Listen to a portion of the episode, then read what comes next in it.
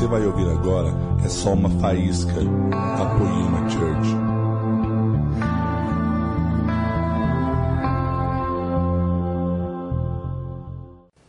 Do Senhor, irmãos. Abra sua Bíblia em Gênesis, deixa abertinho, capítulo 2. Como foi dito, meu nome é Anderson. Antes de começar, eu queria apresentar minha esposa, está ali do ladinho, Keila. Essa é a Keila. Nós somos pastores em Brasília, da Igreja Vivo por Ti, pais do Paulo, do João e do Tiago. E é uma alegria estar com vocês, conhecendo mais essa parte da nossa família em Cristo.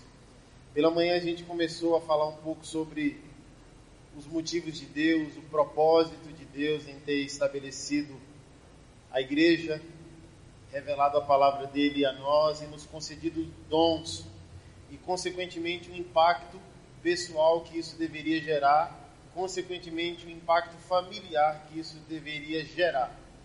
Na nossa visão, a igreja não está em crise. Por mais que o mundo critique a igreja, por mais que nós achemos ou tenhamos uma opinião de que a igreja vai mal, a igreja nunca foi mal, a igreja está muito bem, obrigado.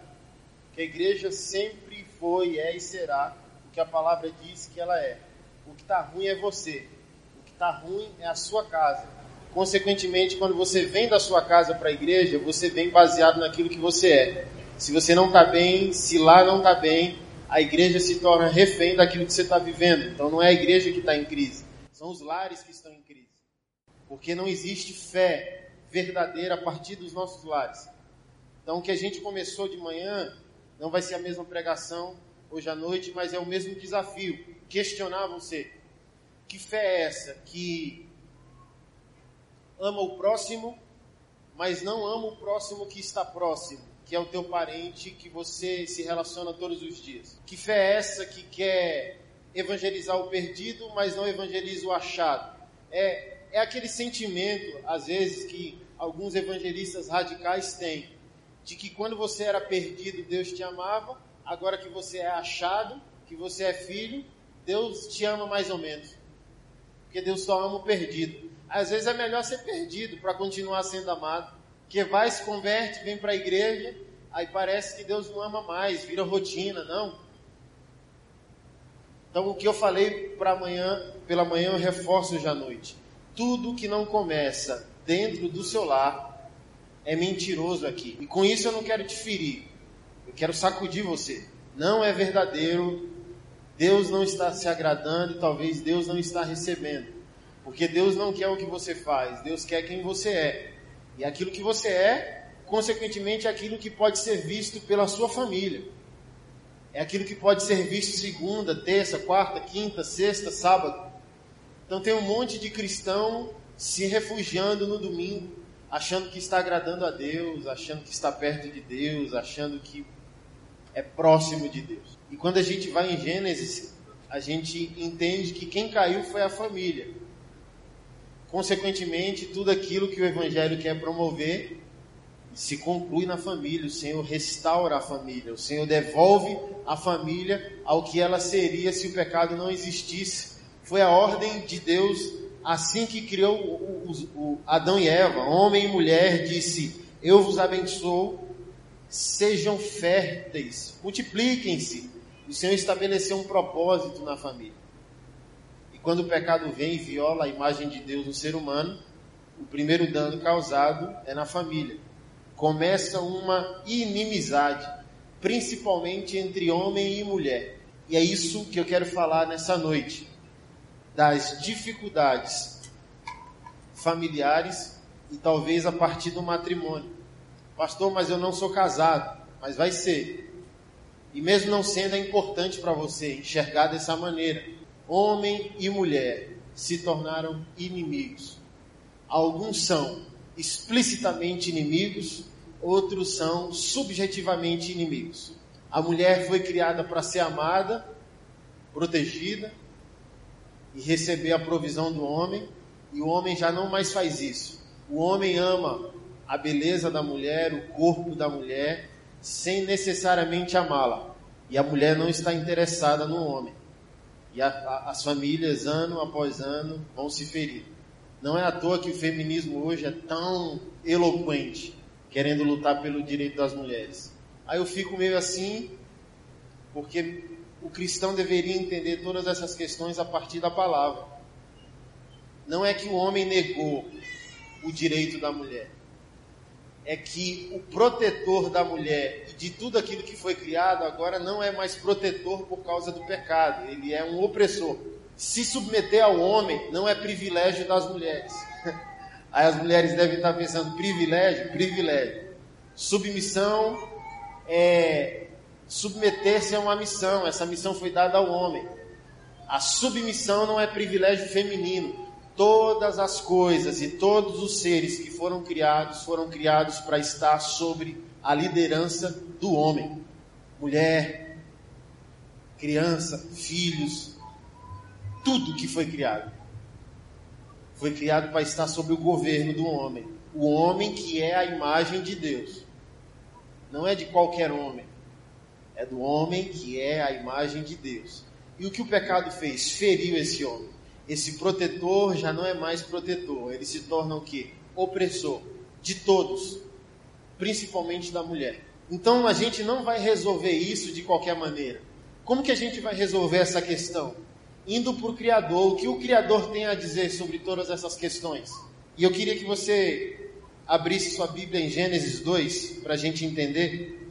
Gênesis 3, desculpa. Gênesis 3, verso 16. Eva pecou, Eva convenceu Adão e Adão também pecou. E o Senhor chega ao jardim, pergunta onde Adão está, e essa pergunta ela não é geográfica. Um Deus onisciente não estava perdido ao fato de que não sabia onde Adão estava. Então Deus não está perguntando a Adão o lugar, o local geográfico onde ele se encontra. Adão, não estou vendo você, onde você está? Não se trata disso. Adão tá, Deus estava perguntando a Adão agora qual é o lugar da sua existência. Adão desconectou-se de um propósito porque desobedeceu Deus ao ouvir Eva. Onde você está? Onde você nasce? Qual é o seu lugar de existência? Você não é mais quem você era. E Deus começou um diálogo. Ali começou a síndrome de Adão a síndrome masculina, que é a síndrome da omissão. Quem é o homem hoje caído? Um opressor. E a opressão masculina, ela se dá de duas maneiras. Ou o homem cria um problema, ou ele se isenta de resolvê-lo. Quem aqui é mãe solteira sabe muito bem do, do que eu estou falando. Ou o homem cria o um problema para você, ou ele diz: o problema não é meu, se vire. E começou aqui. Deus questionou. Olha que é, talvez, e principalmente você como mulher, chega se arrepiou quando eu falei que não só você, mas todos, por Deus, são obrigados a se sujeitarem ao homem, ao homem redimido. Que, é, o apóstolo Paulo, ao escrever aos Coríntios, disse: Eva que pecou. O apóstolo Paulo não disse Adão pecou. A mulher pecou e concedeu ao homem o pecado. Eva pecou convenceu Adão do pecado. Não foi Adão primeiro. Paulo disse: a mulher pecou primeiro.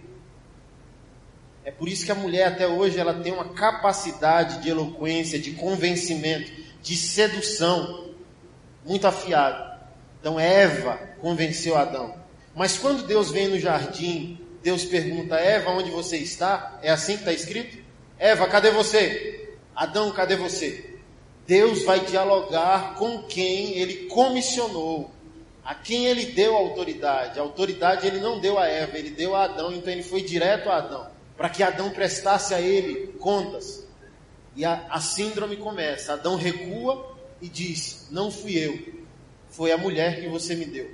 A síndrome também abraça a mulher, e a mulher disse: Não fui eu, foi o diabo. Aí o diabo está aqui. Se tivesse alguém, o diabo também diria: Não fui eu, mas não tinha mais ninguém. Diz: É, é, fui eu mesmo.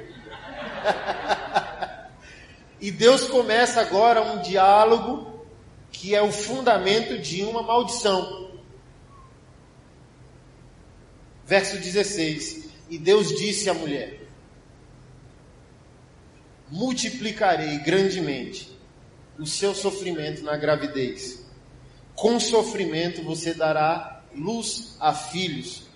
Seu desejo será para o teu marido e ele te dominará. E ao homem declarou: Maldita, visto que você deu ouvidos à sua mulher e comeu do fruto da árvore, do qual ordenei a você que não comesse, maldita é a terra por tua causa. Com sofrimento você se alimentará dela todos os dias da sua vida. Até aqui. Vamos por partes. Olha que coisa magnífica. Essa inimizade involuntária.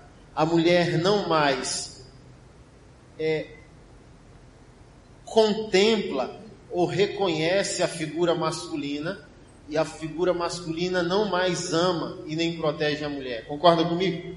É um esforço da gota serena, como diz lá na minha terra, no Nordeste. Fazer com que uma mulher respeite a figura masculina e fazer com que a figura masculina ame a figura feminina. É uma relação predatória. A mulher só ama o homem que merece, a mulher só respeita o homem que merece.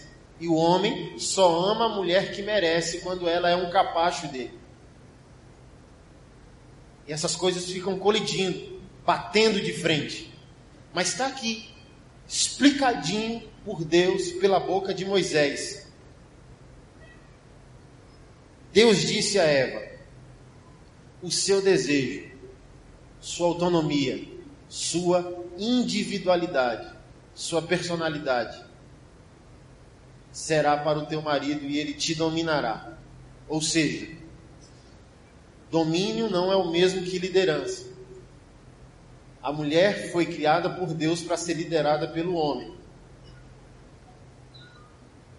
Mas liderança não é domínio. Liderança é serviço. Jesus disse isso. Jesus inverteu a pirâmide. Ele disse: Quem lidera entre nós é aquele que. O maior entre nós é o. Então, liderança não é domínio, liderança é gerar plataforma, proteção, provisão e plataforma. O homem protege, antes de irem contra a mulher, tem que enfrentar o homem. O homem dá vida para proteger a quem ele lidera.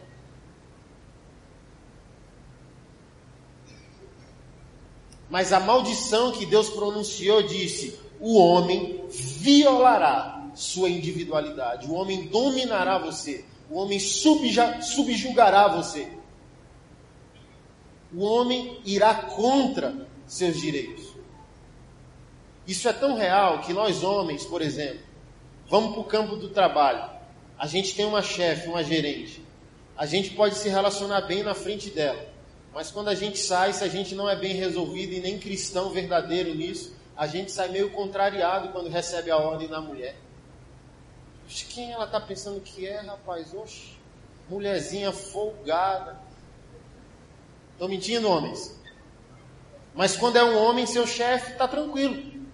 Mas quando você tem uma chefa, principalmente quando tem pulso firme, você grila é inadequada a sua relação com a liderança dela, com a chefia dela. Mas isso não é comportamental. O homem não aprende a ser opressor, predador.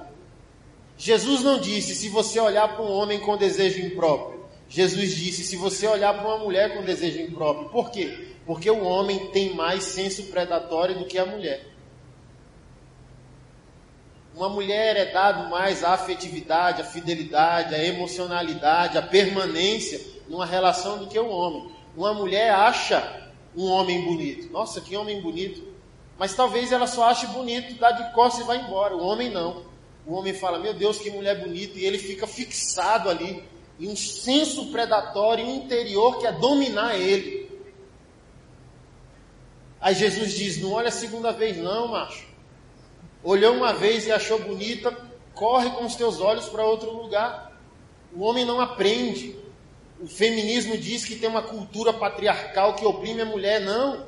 Ninguém aprende a ser predador, não. O homem não aprende a ser machista. O homem nasce machista porque está amaldiçoado.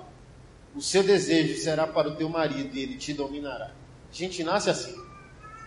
E ao homem, o que Deus disse pela boca de Moisés: Maldita é a terra por tua causa.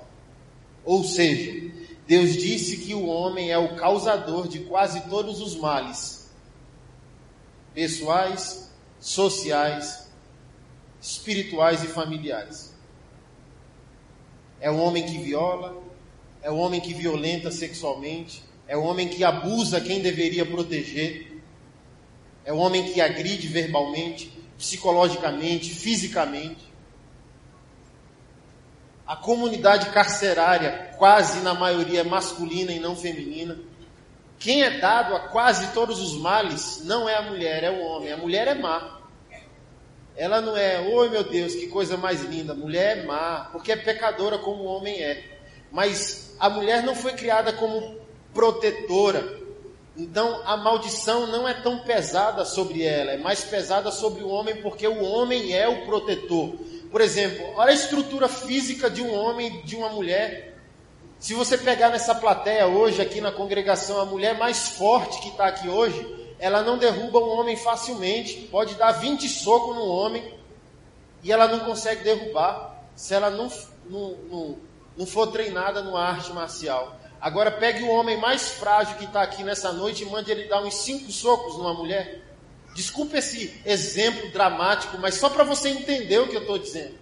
O homem foi criado para proteger, o senso moral dele é mais elevado do que o da mulher. A mulher tem um senso emocional, mas o homem tem um senso moral, senso ético. Ele se ofende mais fácil, com um tom de voz, com um comportamento. Ele é dado à guerra porque ele é instintivo para proteger. Você está aqui ouvindo a palavra de Deus, se você chegar em casa e souber que alguém falou mal da sua mãe, você não vai orar, não, irmão. Só um milagre para parar você. Você vai sair brabo e vai perguntar: quem foi? Acabou de sair do culto, quem foi? Porque você foi criado para proteger. Você foi criado para prover, para guardar, para dar segurança. Seu corpo é diferente que o corpo da mulher. Seu senso de mundo é diferente. Você é menos sensível. Você é menos sábio. Eu sempre dou esse exemplo. Deus mandou o homem derrubar a parede. O homem, pelo instinto, ele vai com toda a força e ele vai derrubar a parede no soco com a cabeça. E quem é a mulher? A mulher é aquela que recebeu a sabedoria para criar a marreta e diz: Meu querido,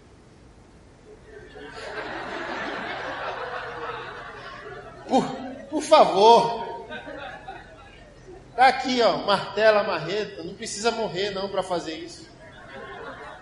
Por isso se complementa. Quando há redenção do homem e da mulher, a dança é suave e perfeita, encaixou. A força do homem com a sensibilidade da mulher. Isso aqui é forte, homens, para nós. Maldita é a terra por tua causa. E se a gente for fiel, ao que está sendo dito, nós homens reconheceremos que nós somos os maiores causadores dos males. A mulher quase não abandona o lar, na grande maioria somos nós homens. As mulheres querem permanecer e nós não. As mulheres querem tentar, nós não. Não é algo exato. Tem mulher pior que homem, mas na grande maioria é assim o homem causa mais males do que a mulher. O que está aqui? A terra será maldita por sua causa.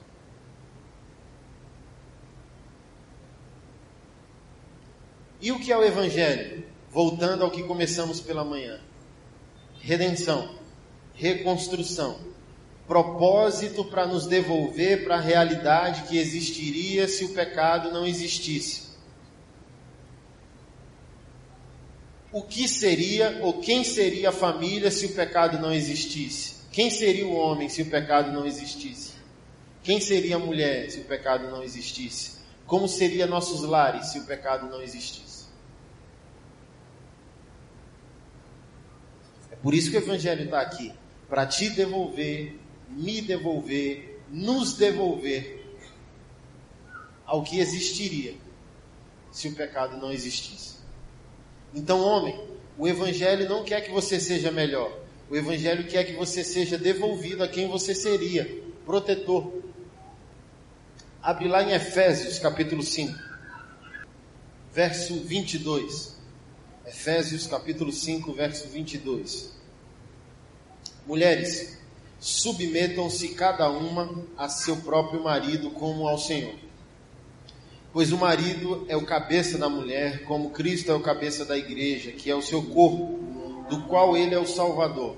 Assim como a igreja está sujeita a Cristo, também as mulheres estejam em tudo sujeitas a seus maridos. Maridos, ame cada um a sua mulher, assim como Cristo amou a igreja e se entregou por ela, para santificá-la, tendo-a purificado pelo lavar da água mediante a palavra e para apresentá-la a si mesmo, igreja gloriosa, sem mancha nem ruga ou coisa semelhante, mas santa e inculpável.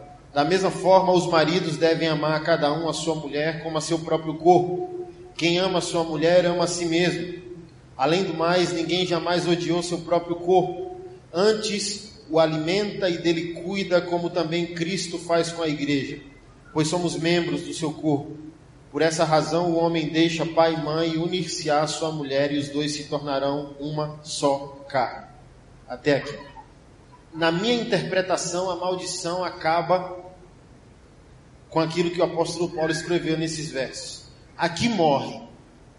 A morte que começou no Éden morre em Efésios capítulo 5. Aqui acaba a maldição. Aqui se destrava uma porta. Aqui se gira uma chave.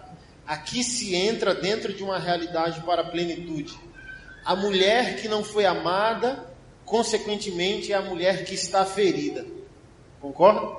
E a última coisa que ela quer é respeitar alguém que simboliza opressão. Estão comigo, mulheres?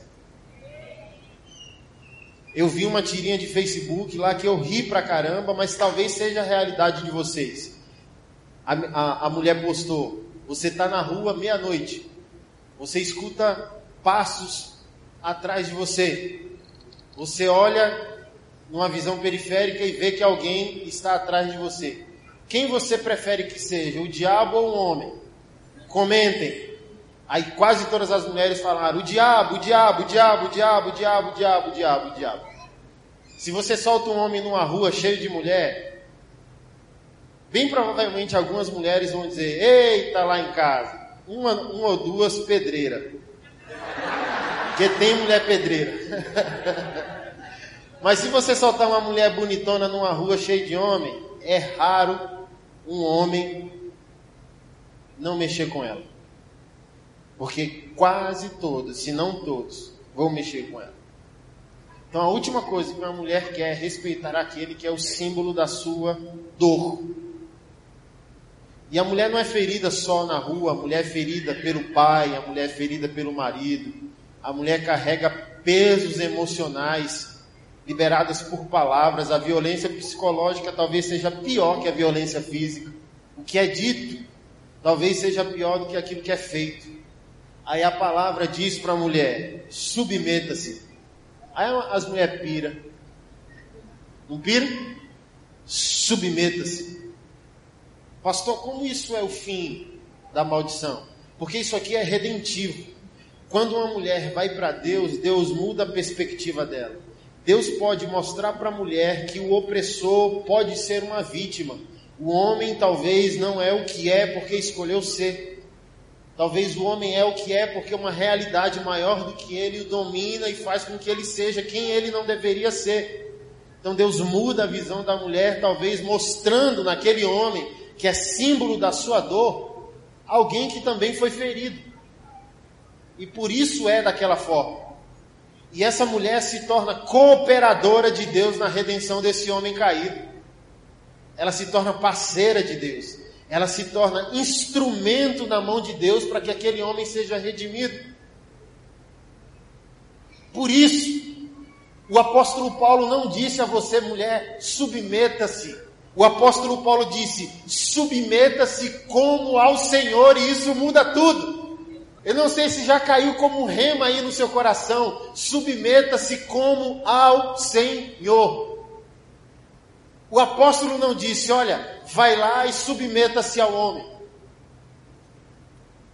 Porque é difícil, é doloroso a gente amar quem nos feriu. O apóstolo Paulo muda a visão da mulher, muda a perspectiva da mulher. Olha, está o homem aqui que é o símbolo da sua dor. Então eu não vou te pedir para ir diretamente até ele para respeitá-lo ou amá-lo. Olha para mim. Vem para mim. Quem eu sou? Como eu sou? O que eu faço? Qual a consequência em você do seu relacionamento comigo? Aí a mulher diz, totalmente benéfica: Eu te amo, eu te adoro, tu me faz bem, tu me transforma, tu me redime, tu muda quem eu sou. Em outras palavras, o apóstolo está dizendo: pega tudo aquilo que o Evangelho, a palavra e Jesus gerou dentro de você e se esforça para enxergar esse homem como eu o enxergo e não como ele realmente é. Deus, de certa maneira, prejudicou ainda mais o feminismo vai tremer dizendo submeter, não, o apóstolo Paulo prejudicou, não, é como a Deus, e como a Deus é consenso de adoração, não é submissão por submissão, não é respeito por respeito, é fazer isso com um senso de reverência, temor, responsabilidade e adoração. A mulher é uma missionária para redimir o homem caído, devolver o predador, o opressor, a posição de protetor. Então essa mulher tem que se rebolar. Se ela é uma cristã verdadeira e fervorosa, ela tem que dar os pulos dela para ser parceira de Deus até que esse homem consiga ser quem ele deveria ser. Então, como ao Senhor é o que, querida? Como você fala com o Senhor? Como você se relaciona com o Senhor? Você estava adorando há 15 minutos atrás, o que, que você estava fazendo? De que maneira você estava? Qual a sua postura? Qual a sua atitude interior? O que você estava sentindo quando você estava falando com Deus? Aí o apóstolo está dizendo a você, mulher, com essa mesma atitude com a qual você se coloca diante de Deus, você tem que se colocar diante do homem. Você vai quebrando. Quando a mulher encara o homem a partir de um senso de adoração, a mulher vai esmurrando o homem interior dele. O homem interior cretino dele, ela vai batendo. E ele vai sentindo porque ele não merece ser amado. Mas essa mulher que é uma adoradora vai batendo nele sem estar batendo nele. E ele vai sentindo isso. Meu Deus, que mulher é essa? Eu, eu, eu mereço morrer e ela não está me matando, ela está me servindo. Aí a mulher vai cercando o homem, deixando ele sem fuga. Quanto mais ele é agressivo, mais ele é dócil. Quanto mais ele é estúpido, ela serve ele. Eu sempre dou o exemplo de um grande evangelista do século passado, século 20, século 19, século 20 eu acho que ele viveu, chamado Smith. E ele se converteu só aos 50 anos de idade, um homem extremamente chucro, bruto, encanador e letrado, não terminou nem a quarta série, ignorante. Ignorante sou eu, irmão. Ele era uma mula batizada. Ele estava longe de ser ignorante, ele era a própria ignorância. E ele proibiu a mulher de adorar a Deus, de ir para a igreja. Mas ela era uma mulher temente, amável, cuidava dele, cuidava das crianças, da casa. E ela disse a ele: Aqui é o limite da minha submissão a você. Eu não sou uma mulher repreensível. Se eu fosse repreensível, você poderia me proibir de Deus mas você não tem nada do que me acusar. Eu cuido de você, eu cuido da casa, das crianças, está tudo em ordem. Você pode reclamar do quê? De nada. Então, tchau. E foi para a igreja. Quando ela voltou, ele tinha fechado a casa para que ela dormisse do lado de fora. Mas para piorar a situação, estava nevando. E ele deixou ela dormir do lado de fora nevando. E ela se encolheu como um cachorro e dormiu do lado de fora, encolhida na porta. Seis horas da manhã, quando ele foi sair para trabalhar, ele saiu abrindo a porta, chutando tudo. Sai da frente, diabo. E ela deu um pulo, um sorriso e disse: Bom dia, meu amor. Não vai embora ainda não, eu preciso preparar seu café. Pegou na mão dele, puxou ele para dentro de casa, sentou ele na mesa, fez o café, a torrada, o ovo, o bacon, colocou para ele, fez a marmita do almoço, deu para ele, disse que você tem um dia abençoado. E aquele homem pegou a marmita, pegou as ferramentas, quando ele foi sair de casa, ele foi tomado pelo Espírito de Deus e caiu na porta adorando a Deus, se arrependendo e confessando os pecados, nascendo de novo, entrou em casa todo atordoado. O que está acontecendo comigo? Quem é você, mulher? Quem é você? Por que, que você faz isso? Por que, que você não reage ao que eu faço contra você? E ela disse a ele: Eu quero, eu quero, eu quero reagir à altura aquilo que você faz comigo, mas eu não consigo. Eu só posso dar a você o que eu tenho. E eu não tenho ódio. E aquele homem se converteu. Sabe quantas pessoas Deus usou a vida dele para ressuscitar? Ressuscitar. Você liga para o pastor e diz: Pastor, minha avó morreu, está aqui no caixão, o senhor pode vir dar uma palavra no velório? Posso. Aí lá ia Smith para o velório, puxava o morto, o morto saía do caixão. 28 pessoas foram ressuscitadas por ele. Quase todas as pessoas que tinham enfermidade que passou pela vida dele foram curadas. De qualquer tipo de enfermidade. Aí eu pergunto para você, quem tem moral com Deus? O Smith que fez ou a mulher que converteu o Smith? Mulheres, submetam-se como a Senhor. Essa mulher é uma adoradora. É, é, é nesse exemplo que eu encaixo o que Deus está esperando de você, mulher, para que você obtenha resultados, porque você está orando 10 anos. Passou, eu estou orando pelo marido 10 anos e não está acontecendo nada não está acontecendo nada porque você está se relacionando direto com seu marido. Seu marido é o segundo plano, o plano primário é Deus. Você precisa se relacionar com Deus para que então você consiga se relacionar com seu marido. Você não vai obter a mudança dele quando você se relacionar direto com ele. Você se relaciona direto com Deus. E é Deus que te dá as ferramentas de lidar com ele, como ao Senhor e como ao Senhor possui senso de adoração, propósito. Quanto mais o homem não é, quanto mais o homem está longe, mais a mulher deveria sentir as dores de Cristo, as dores da cruz. Eu preciso ser e fazer algo que aproxime esse homem da cruz. Pastor já tem 10 anos, o meu antigo pastor só se converteu depois de 14. E até então sua mulher só estava dentro desse versículo. Ele levava ela todo o culto para a igreja de moto bêbado. E era um milagre assim chegar. De 15 anos, ele é teu. Esse homem te pertence.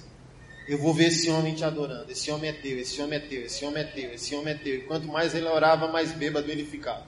Aí hoje você chega lá, igreja, mil membros, mil e quinhentos membros, 15 igrejas espalhadas por aí.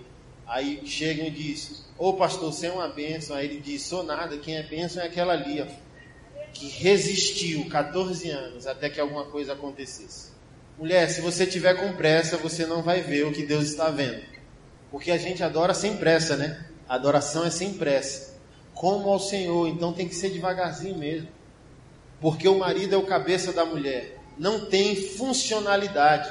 Quando o homem não está no seu lugar, que Deus o estabeleceu, a vida não funciona. A vida só funciona como deveria funcionar quando o homem é colocado por Deus na posição que ele deve ocupar. O homem é o cabeça da mulher. Cabeça manda chuva? Não.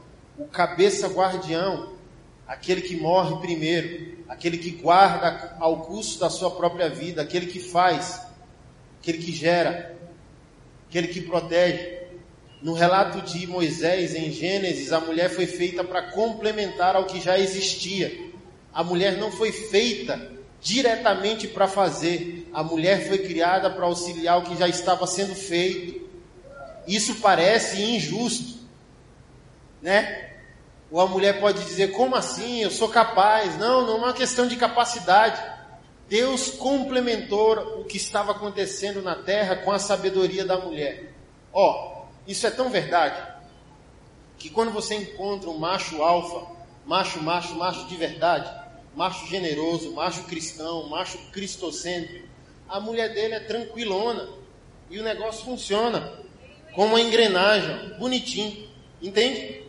Mas quando o cara ou é passivão, passivo porque é passivo, passivo porque é omisso, ou tem uma personalidade mais de boa, e a mulher foi feita para complementar, você vê que o homem recua e a mulher ataca.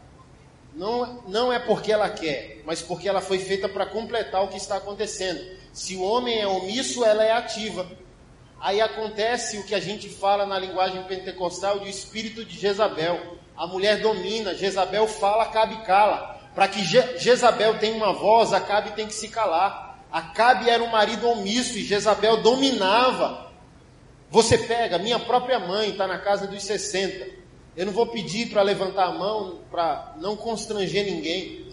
Mas você pega uma mãe solo, uma mãe que foi solteira, uma mãe que foi mãe, foi pai e mãe, e a mulher pode ser bem resolvida, e ela pode falar: eu fiz mesmo, eu me formei, eu ganhei dinheiro, eu cuidei da família, eu não dependo de ninguém. É a fala quando se está jovem, 25, esse espírito do nosso século, esse feminismo moderno, a mulher está posicionada, a mulher está arrogante, a mulher está posicionada dizendo não preciso de homem nenhum, eu faço acontecer, eu tenho meu dinheiro, eu tenho minha autonomia. A mulher fala isso com 20, 25, 30, 35, 40, quando ela passa dos 40, o peso emocional. Ela fez um esforço que ela não foi criada para fazer. Ela exerceu um desempenho social, pessoal e familiar que ela não foi criada para fazer sozinha. Ela precisa da força que a complemente. E quando ela entra, depois dos 40 e vai entrando na terceira idade, vai pesando. Eu sou pastor de senhoras também. Eu escuto senhoras de 50, 70, 60 anos dizendo: será que Deus ainda vai me dar o privilégio de ser amada? Porque as bichas fizeram acontecer, porque os caras se omitiram. Elas foram homens, mas elas cansaram, porque elas não foram criadas para fazer esse esforço. A mulher pode ter dinheiro. Eu sempre falo isso, a mulher pode ser juíza federal, ela pode ter uma chefia de 300 pessoas, mas ela é mulher, criada para pertencer. Toda mulher, toda mulher, por mais independente que seja, e você mulher vai concordar comigo, você quer voltar para casa e ser amada. Estou mentindo? Você quer voltar para casa e pertencer a um abraço. Você pode ter dinheiro, mas não é extremamente confortável saber que o seu homem morre para proteger você inclusivamente, inclusive financeiramente. Ele não usurpa a sua conquista. Ele diz: fique tranquila. A sua conquista financeira é um stand-by. Se a família precisa, ele vai dizer: oh, amor, esse mês não deu, ajuda aí. A mulher guerreira, mesmo sendo guerreira, quer voltar para casa e descansar. Mas a mulher moderna não, é sinimizade, entende? Tá a mulher do lado e do, o homem do outro. Eles se casam, mas é, existe esse divórcio. Teu dinheiro, meu dinheiro. Meu mundo, teu mundo. Quando divorcia, não está nem unido financeiramente. Um nem sabe quanto o outro ganha. A vida não vai funcionar se o homem não voltar à posição que Deus o ordenou ocupar. Protetor, provedor e aquele que gera a plataforma, o envio. Observa a criança. Observa a criança. Observa como a mãe pega o bebê. Observa qual foi a posição que Deus criou para a mãe segurar o bebê. O bebê é gerado nela. Quando o bebê é concebido, ele está aqui, ó, protegido, guardado emocionalmente, sendo suprido pelo leite materno, pertencendo ao conchego da mãe. Quando o pai pega a criança, o pai não pega como a mãe pega o pai geralmente pega a criança virada para frente. A mãe foi responsabilizada por Deus para dar toda a provisão emocional que a criança precisa. O pai foi criado para dar, dar, dar à criança toda a provisão moral que ela precisa. Um ser humano é mais prejudicado pela ausência do pai do que pela ausência da mãe. Isso é psicologia. Porque o pai é todo ponto de referência. O homem criado o homem era o ponto de referência de toda a criação. É como se o homem fosse a mini divindade, a expressão de Deus de governo na terra. Toda a criação olhava para o homem. Minha esposa detectou isso, sabe onde? No departamento infantil.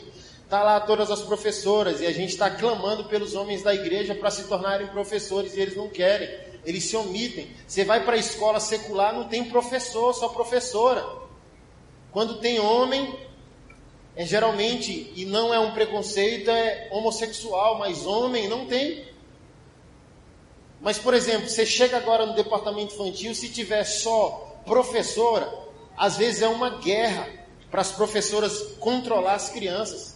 É como se a voz feminina não tivesse toda a autonomia ou a autoridade de frear a criança. Mas se a gente pedir para um homem levantar agora e entrar no departamento infantil, quando o homem entra, todas as crianças se calam. Aí uma pessoa radical pode dizer, não, porque o homem é o opressor e a criança já sabe. Eu já penso de uma outra maneira. Eu já penso assim: um homem entra e a criança olha e diz: qual é a lição? Qual é a direção?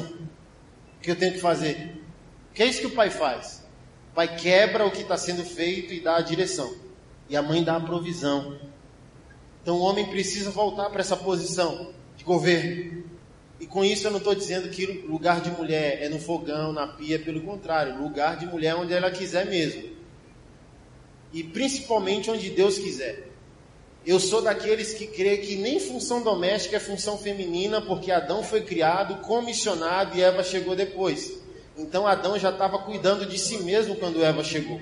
Adão já cozinhava, lavava cueca e, e, e, e fazia o negócio acontecer. Aí os homens já tremem, né? Tá amarrado, pastor. Que negócio é esse? Mas homens, quem é casado aqui, levanta a mão. Você quer um afrodisíaco para o casamento?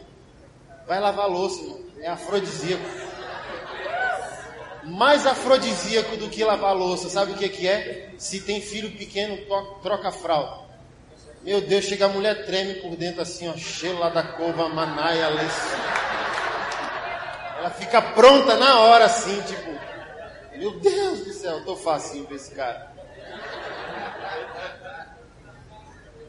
Eu não estou estabelecendo uma doutrina, eu estou estabelecendo uma amizade. O que impede que todas as funções sejam compartilhadas? As profissionais, as familiares, a criação das crianças.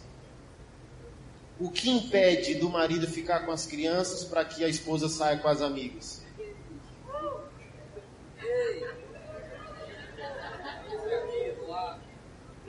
Eu comentei hoje pela manhã que eu e aquela sempre discute.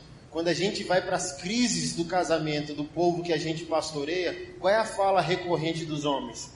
Mulher minha não sai só. Aí eu falei, já está aqui seu problema, querido. Nem precisa ouvir mais. Como assim, pastor? Está aqui meu problema primeiro. A mulher não é propriedade. Então ela não é sua, para começar. Ela não é bem de consumo. Minha mulher. Não, já está errado. Ela não é propriedade. Segundo ponto, você está sufocando essa mulher. Como assim ela não pode sair só? Ela precisa sair só. Se ela ficou em casa para cuidar das coisas, do lar, e você foi trabalhar, ela não vê nenhum cenário. A única coisa que ela vê é problema, cocô de cachorro, cocô de criança, louça, arroz, feijão, macarrão, parede, geladeira. É o único cenário que ela vê. Você pelo menos está vendo. Se você foi de ônibus, olha o cenário que você viu. Se você foi de metrô, olha o cenário que você viu. Se você foi dirigindo, olha o cenário. Você se relacionou com pessoas, conversou com pessoas. Ela não. Então, ela precisa, ela deve sair sozinha. Mas eu tenho uma boa notícia para te dar. Ela volta melhor para você, porque ela volta menos neurótica. Concorda? Concorda ou discorda? Então solta essa mulher. Aquela saiu uma vez com, a, com as amigas da igreja, aí foi pro Outback lá. Chegou no Outback e encontrou dois discípulos nossos. A primeira coisa foi: cadê o pastor? Com aquela cara assim: oxi, o que está acontecendo? É do tipo assim: está divorciando? Está insubmissa? Que loucura! Cadê o pastor? Não, não veio não. E o cara já A cara já desfaleceu, o semblante do cara já decaiu. Ficou em casa com as crianças. Aí eu desafiei todos os caras teimosos da igreja. Faz isso. Tá aqui aquele. Fica em casa e manda a esposa sair com aquele. A gente tinha um psiquiatra que congregava com a gente. Era teimoso ele. Não, não, vai, faz isso. Aí ele me ligou quando a esposa chegou meia-noite em casa. Me ligou no outro dia. Pastor do céu, manda a pastora chamar a minha mulher toda semana. Meu Deus, minha mulher voltou, outra mulher. Eu falei, eu estou falando para você. Eu estou falando para você. Mas o negócio se afunila. Para a gente começar a encerrar. Mulher, você acha que Deus foi injusto com você quando te pediu submissão? É porque você não entendeu o que Deus pediu a nós homens. Olha o que Deus pediu a nós homens. Maridos, amem cada um sua mulher como Cristo amou a igreja. Como Cristo amou a igreja, irmãos? Morrendo. Morrendo. O que Deus está esperando do homem. Quem entende primeiro é quem vai pagar o preço. Sua cabeça deve estar confusa, porque a sua realidade deve estar sendo dolorosa. E você fala, pastor, essa, essa palavra está sendo útil, mas eu estou confuso. Como é que eu vou colocar isso em prática? Quem entender primeiro tem que pagar o preço o rema de Deus, a revelação de Deus caiu primeiro no coração de quem? Do homem. O homem tem que ser uma figura heróica que vai morrer para salvar a mulher. Caiu no coração da mulher, a mulher tem que ser uma adoradora que vai salvar o homem caído. Quem entendeu primeiro vai ter que morrer. Quem entendeu primeiro vai ter que pagar o preço. Mas olha o que ele pediu: ame sua mulher como Cristo amou a igreja. Então ele está sentenciando o homem à morte. O homem tem menos espaço de escolha do que a mulher. Então vamos tratar do homem agora. Maridos, você tem o tipo de mulher que você merece, porque você tem o tipo de mulher que você semeou. Então, quando a sua mulher está em crise, ou te afronta, te ofende, te agride com palavras, talvez, ou bem provavelmente, ela só esteja reagindo ao comportamento seu. Você foi o gatilho do comportamento dela. Ela, ela olha para você para te complementar. A partir do que ela está vendo, ela reage. Eu falo algo forte que as pessoas não entendem, mas eu vou tentar explicar. A mulher é a reação do homem. Toda criação, na verdade, é a reação do homem. A criança olha para o homem e o imita. A mulher olha para o homem e, e é mulher a partir do que está vendo no homem. Por isso que hoje a mulher é mais homem que o homem. Porque olha para o homem e o homem é afeminado. E eu não estou falando de homossexualidade, eu estou falando de omissão mesmo. O homem é para trás, o homem é acuado, o homem é tímido, o homem é. Não sei.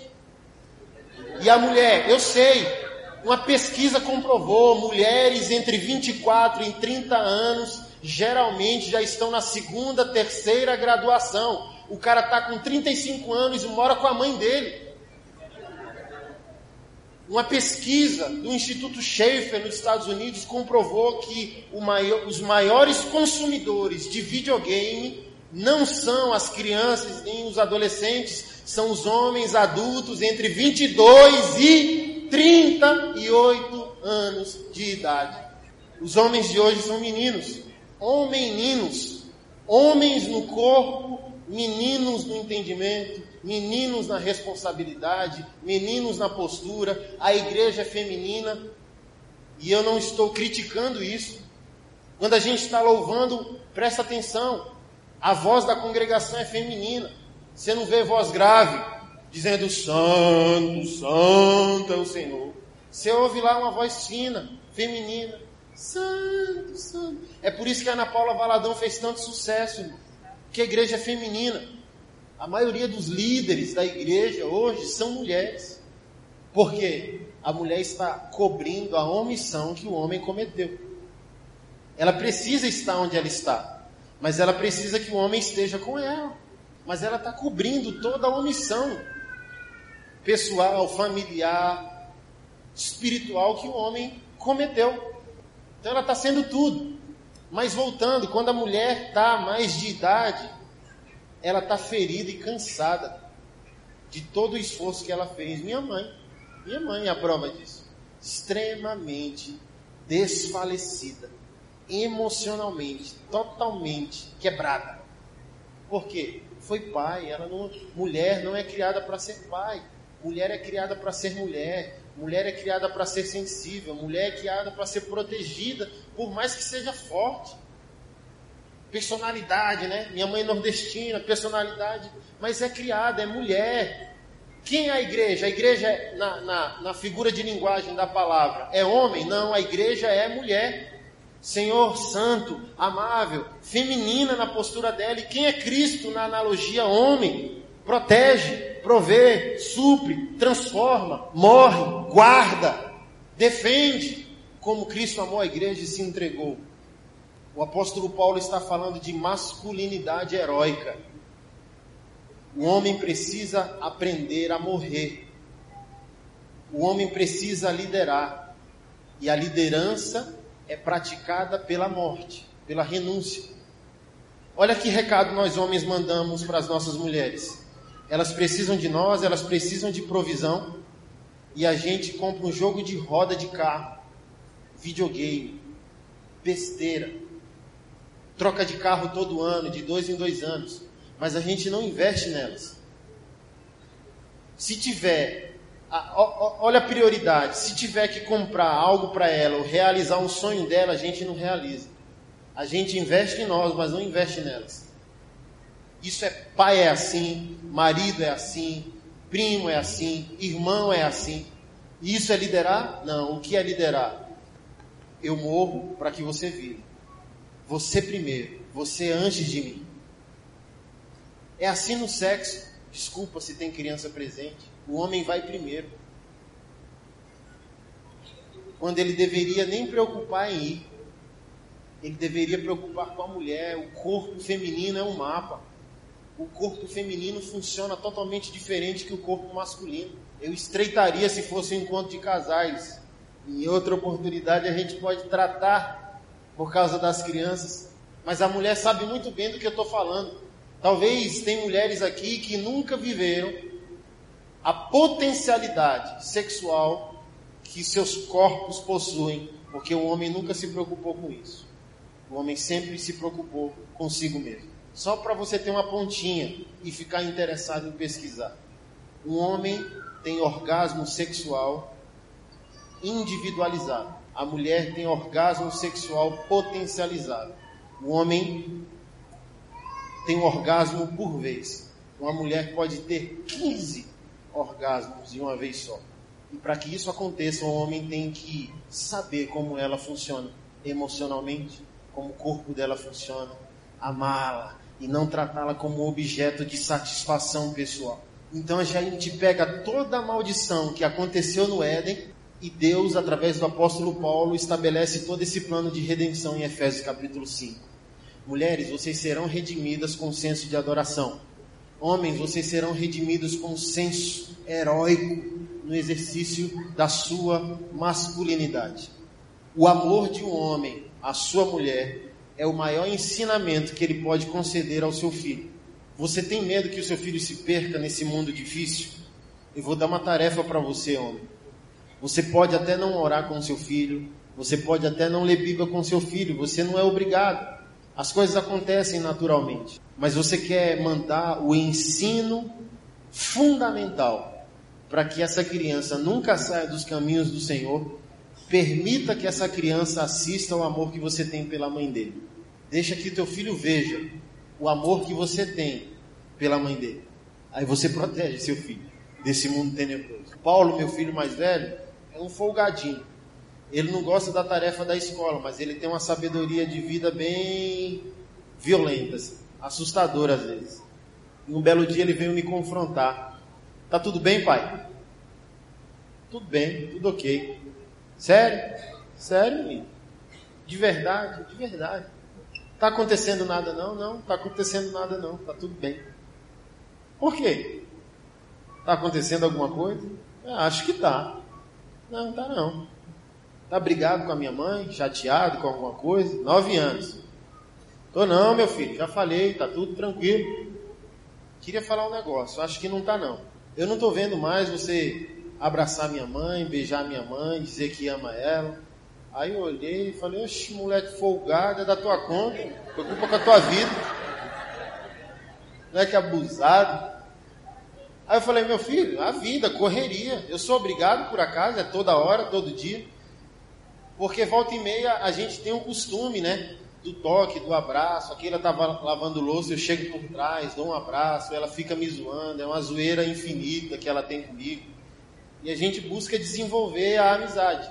E o menino vê, né? O menino vê as brincadeiras, o menino vê o toque, o menino vê tudo, só não vê sexo, né? E aquilo se tornou comum. Aí eu, percebendo assim, eu quis desafiar ele. Por acaso eu sou obrigado, né? Olha o que ele falou, cara, com nove anos. Ele falou: sim, você é obrigado. Você é obrigado a amar sua esposa. É sua esposa. Aí eu dei uma risada por dentro, né? Desconversei e eu falei: graças a Deus, o moleque está no caminho certo. Com nove anos.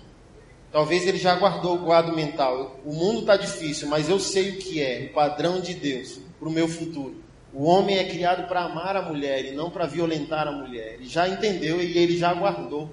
E olha como o apóstolo Paulo diz que o homem ama a mulher de uma forma heróica, assim como Cristo amou a igreja.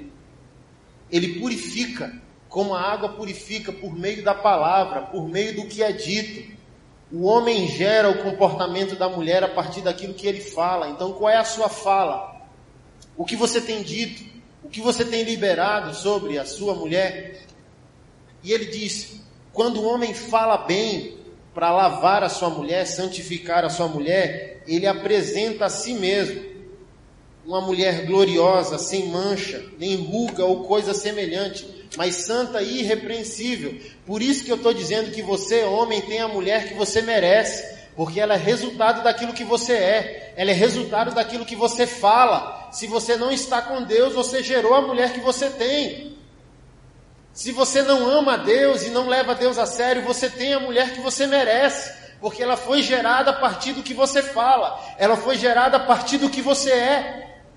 Olha o que o apóstolo Paulo disse: quem ama sua mulher ama a si mesmo.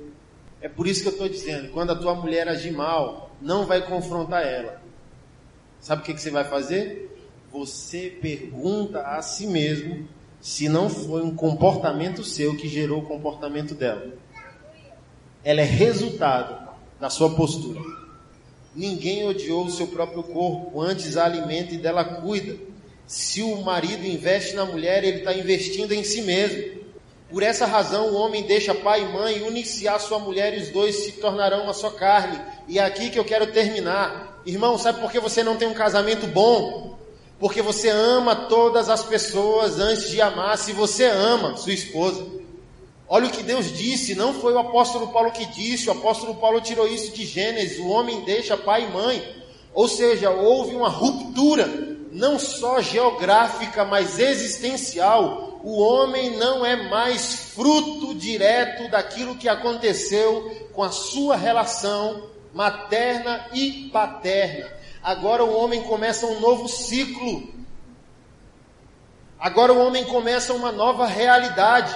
A Bíblia em nenhum lugar disse que você é uma só carne com a sua mãe. A Bíblia em nenhum lugar disse que você é uma só carne com o seu pai. A Bíblia em nenhum lugar disse que você é uma só carne com o seu filho. Mas a Bíblia disse inúmeras vezes que você é uma só carne com a sua mulher, com o seu marido. Então, sabe, o apóstolo Paulo disse que a, o homem é extensão da mulher e a mulher é extensão do homem. Sabe quem deveria ser a principal pessoa ou a pessoa mais amada da sua vida. Adivinhe. Por esse motivo que seu casamento vai mal. Porque você tem o divórcio engatilhado. Você não ama aquela pessoa como você ama a si mesmo. Você não ama aquela pessoa como se estivesse amando a si mesmo. Você ama aquela pessoa com reservas. Você ama aquela pessoa de uma forma predatada. Se não der certo, arruma outro, arruma outra. Irmão, o que eu estou falando é tão grave, tão grave, tão sério, tão sério, que nem sua mãe e seu pai deveria ser tão amado quanto deveria ser sua mulher ou seu marido. Sua mulher ou seu marido é a pessoa mais importante da sua vida. Eu comprei uma briga com a minha mãe, ela não entendia isso.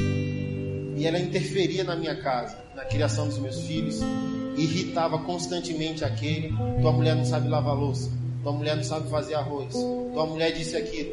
E, e, e inflamava meu coração. Aí teve um dia que eu cansei, chamei minha mãe e disse: Ó, oh, deixa eu falar um negócio. A senhora não tem nenhuma autoridade dentro da minha casa. A senhora é minha mãe de porta para fora. Quando eu for para sua casa, a senhora é minha mãe. Quando a senhora entra na minha casa, a senhora entrou num novo ciclo de autoridade no qual a senhora não tem nenhuma. Quem manda nessa casa não é a senhora, quem manda nessa casa é uma mulher chamada Keila. E você não pode criar os filhos dela. Você não pode ditar como os filhos dela devem viver caminho que os, esses três filhos, o caminho que Paulo, João e Tiago seguem, não são determinadas por você, minha mãe, como avó, é determinadas por ela como mãe. E deixa eu falar um negócio para a senhora para a gente melhorar a nossa relação. A senhora não é a pessoa, a senhora já foi. A senhora não é mais a pessoa mais importante da minha vida. A senhora agora é a segunda pessoa mais importante da minha vida. Porque a primeira pessoa hoje mais importante da minha vida nem são meus filhos. A pessoa mais importante da minha vida é minha esposa. Eu não sou uma só carne com a senhora. A senhora crê em Deus, mãe? Creio. A senhora crê que Jesus Cristo é o Senhor? Creio. A senhora crê que a Bíblia é a palavra de Deus? Creio. Eu só estou crendo no que está escrito. Eu sou uma só carne com minha esposa. Não sou com a senhora.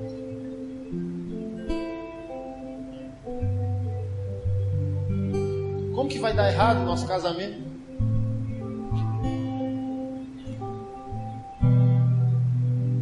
Aí ela falou: Eu já sabia que vocês eram estranhos, eu queria falar isso. Como assim a gente é estranho? Dá pra ver que vocês se amam mais do que amam seus próprios filhos. E eu falei: É exatamente isso. Se você perguntar para mim hoje, se alguém pedisse a vida de quem eu amava, a última pessoa que eu entregaria era aquele. Eu entregaria a senhora para morrer. Eu entregaria meus filhos para morrer. Aquela eu deixaria por último. Eu amo ela mais, eu sinto, eu decidi amá-la mais do que eu amo meus próprios filhos. E ela a mesma coisa. Então respeita a gente, esse é o nosso universo. É assim que a gente quer construir nossa família. E essa mensagem que eu quero mandar para o meu filho. Foi a senhora que disse que não ia permitir que eu voltasse para casa. Então não toma uma postura que me força a distanciar da minha esposa, como se quisesse que eu voltasse para casa. Não tem volta. Eu saí de casa para fazer a minha vida com ela. Ela é a pessoa mais importante. Então para com isso.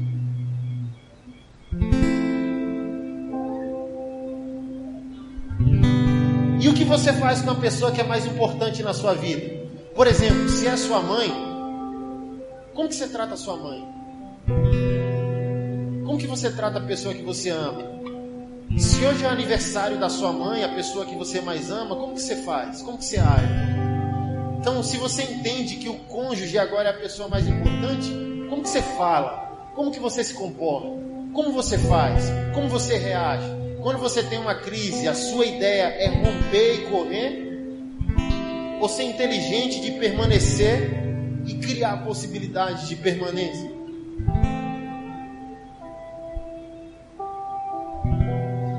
É por isso também que a igreja vai mal.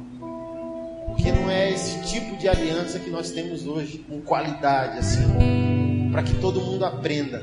Olhe para o ponto de referência que é o nosso lar, que é o nosso casamento e diga: é aquilo que eu quero, é aquilo que eu preciso, é aquilo que eu vou perseguir. Não tem, não tem. Nem nós pastores estamos querendo mais nisso. A gente fala de salvação eterna e futura, mas não fala de salvação vigente, presente, imediata. A gente está aguardando ser salvo para a eternidade, mas a nossa vida está perdida. O nosso casamento está a frangalhos, está tudo desconectado. Mas eu tenho uma boa notícia para te dar: a vida eterna não é aquilo que vai vir, a vida eterna é aquilo que vem quando Cristo reina nas nossas vidas, vai. A salvação começa agora, o céu começa agora, a gente traz ele para cá. A realidade futura que nós vamos viver pode ser trazida para nós agora.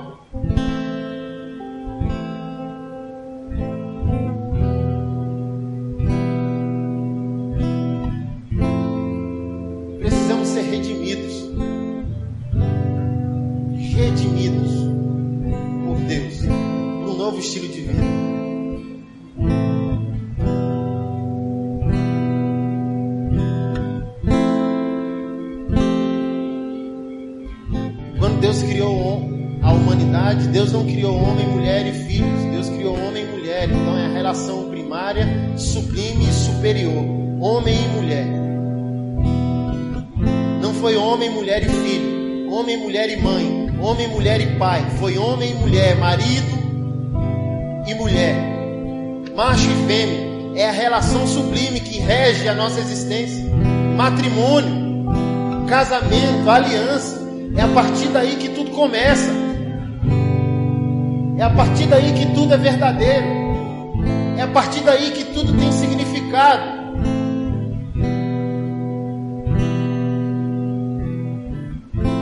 relação mais significativa é a relação matrimonial.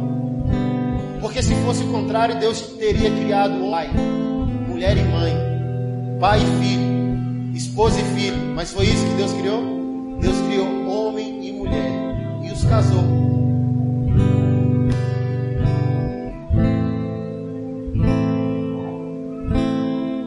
Oh, eu amo meu filho. Amém. Mas não ame seu filho mais do que você deveria amar sua mulher. Sabe por quê? Porque como pai, você foi criado por Deus para com 18, 20 anos liberar o seu filho para um destino. O seu filho não divide a vida com você. O seu filho não vai ficar com você até os 80, 70, 100 anos. A pessoa que foi criada para permanecer até o fim com você seu marido e sua esposa. Seu filho é criado para estar, mas ele não é criado para permanecer. Sua mãe é criada para estar, mas ela não é criada para permanecer. Quem foi criado para permanecer foi sua esposa ou seu marido. Ficar até o fim, ajudar você a trocar suas dentaduras, botar sua dentadura no copo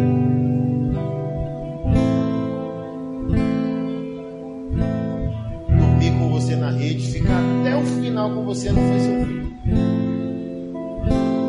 não foi sua mãe, não foi seu pai, não foi seu sobrinho, não foi seu primo, não foi sua avó. É por isso que as famílias são fracas, porque a gente está resistindo. Você está resistindo a isso que eu estou falando a você. É por isso que você ainda não conseguiu. Porque não desceu ao seu coração.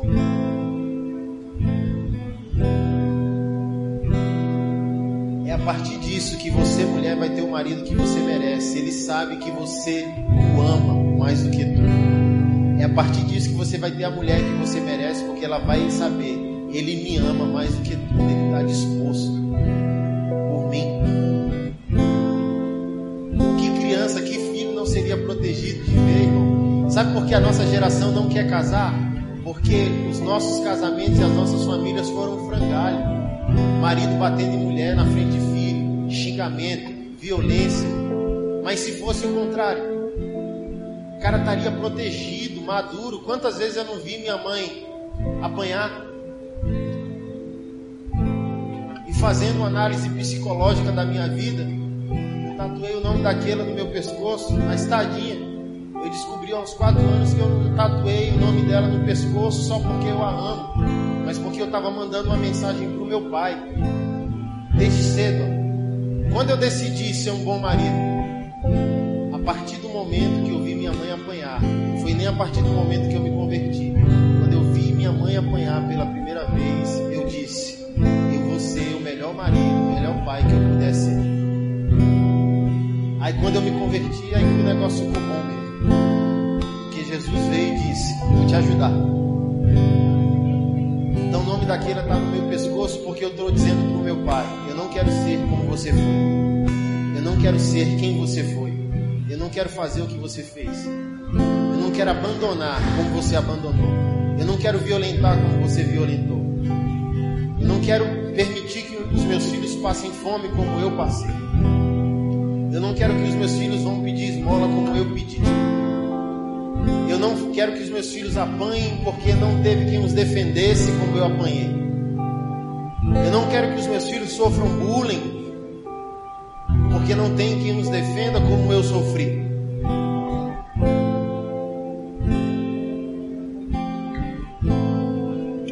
As mulheres não querem mais os homens, porque os homens não querem mais proteger. Essa é a diferença entre homossexualidade masculina e feminina. É complexa a homossexualidade masculina. Tem homens que dizem e se sentem que nasceram assim às vezes, mas geralmente a homossexualidade feminina não tem essa complexidade dizendo eu, eu, eu sinto que eu nasci assim. Geralmente é trauma. Mulher encontra no amor de outra mulher o amor que deveria encontrar no homem. Uma mulher encontra no amor de outra mulher a segurança que deveria encontrar no amor do. Geralmente você quando encontra uma relação entre mulher e mulher, uma delas vai dizer: alguém me feriu, alguém me violentou, eu odeio o homem. Eu vi meu pai fazer isso. Um homem me violentou, um homem me estuprou. Então nessa noite a maior das responsabilidades estão conosco, homens voltemos ao nosso lugar. Para que os nossos filhos aprendam o que é vida. Para que os nossos filhos aprendam o que é o propósito de Deus.